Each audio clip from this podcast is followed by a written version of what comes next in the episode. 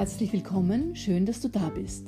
Mein Name ist Gudrun Dure-Klima und du hörst Folge 8 meiner Podcast-Serie Konflikte lösen mit Köpfchen.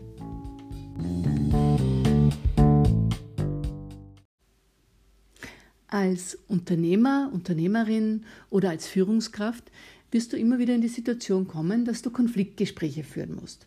Sei das jetzt, äh, dass es Schwierigkeiten mit einem Kunden gibt, äh, mit einem Mitarbeiter oder einer Kollegin. Und es ist ja so, dass diese Gespräche für uns meist unangenehm sind und niemand von uns sie wirklich gerne führt.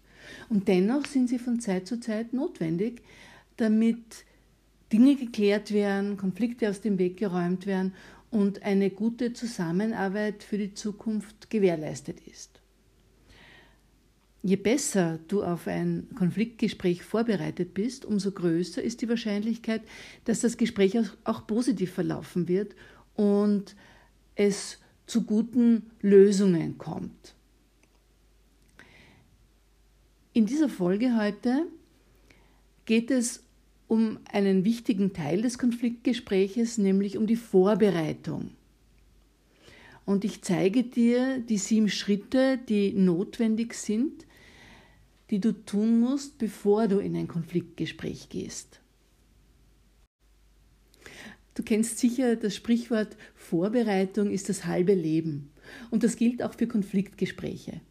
Je besser du vorbereitet bist, umso souveräner und sicherer wirst du dieses Gespräch führen können und damit auch Erfolg haben. Der erste Schritt, mit dem du beginnst in deiner Vorbereitung, ist die Konfliktanalyse. Hier geht es darum, dass du dir überlegst, äh, ja, wer sind die Beteiligten in diesem Konflikt? Äh, welche Auswirkungen sind schon bemerkbar? Seit wann äh, gibt es diesen Konflikt? Wie intensiv ist er? Und beschreibe auch möglichst genau den Konflikt in deinen Worten und analysiere auch die Konfliktursachen. Du kannst dir dazu gerne auf meiner Website www.konfliktcoaching.online einen kostenfreien Analysebogen herunterladen, der dich dabei unterstützt. Im zweiten Schritt legst du die Zeit und den Ort für das Konfliktgespräch fest.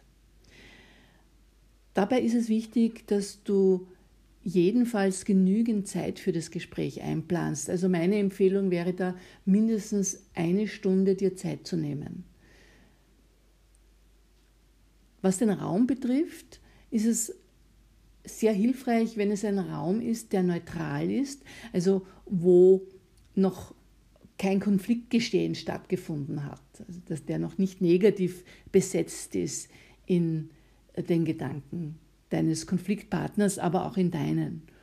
Und was auch wichtig ist beim Raum, dass du darauf achtest, dass es ein Raum ist, in dem ihr ungestört seid.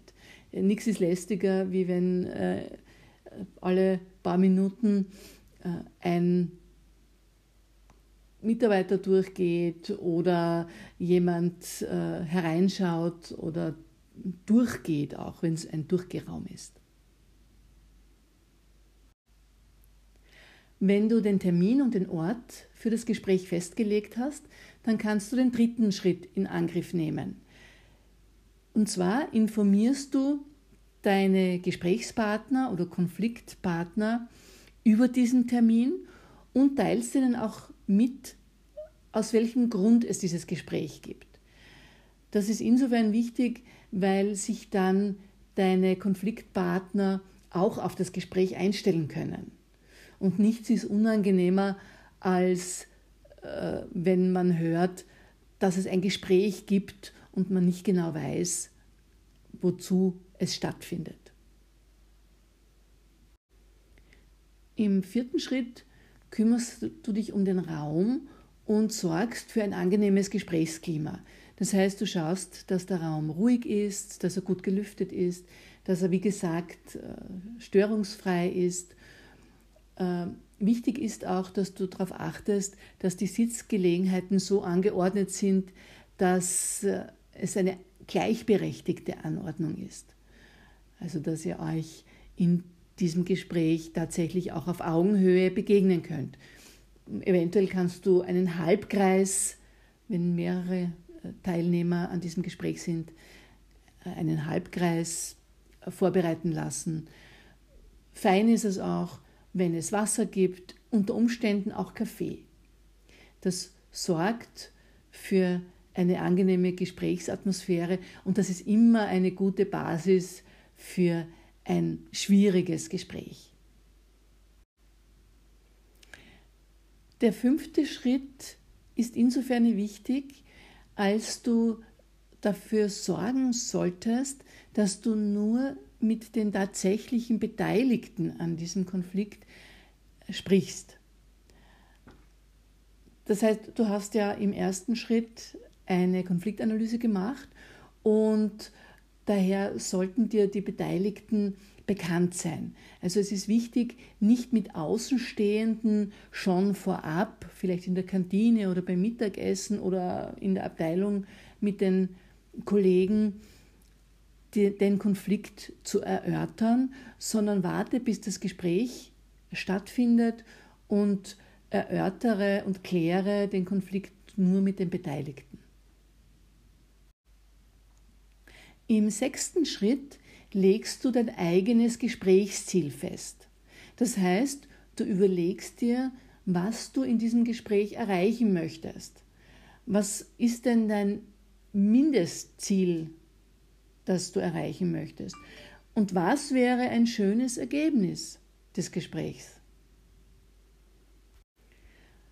Und im siebten und letzten Schritt überlegst du dir deine Gesprächsstrategie. Du hast jetzt äh, eine Analyse gemacht, du hast deine eigenen Ziele festgelegt und aus dem heraus entwickelst du deine Gesprächsstrategie und legst auch die Gesprächsschwerpunkte fest. Überleg dir vielleicht, welche Themen du jedenfalls ansprechen möchtest und auch welche Themen unter Umständen tabu sind und keinen Platz in diesem Gespräch haben werden. Mit diesen sieben Schritten für die Vorbereitung auf äh, dein Konfliktgespräch bist du bestens vorbereitet und wirst sehen, dass du sehr sicher und souverän das Gespräch führen kannst, weil du genau weißt, wo du hin möchtest, wie du das Gespräch führen möchtest und was du als Ergebnis für dieses Gespräch anstrebst.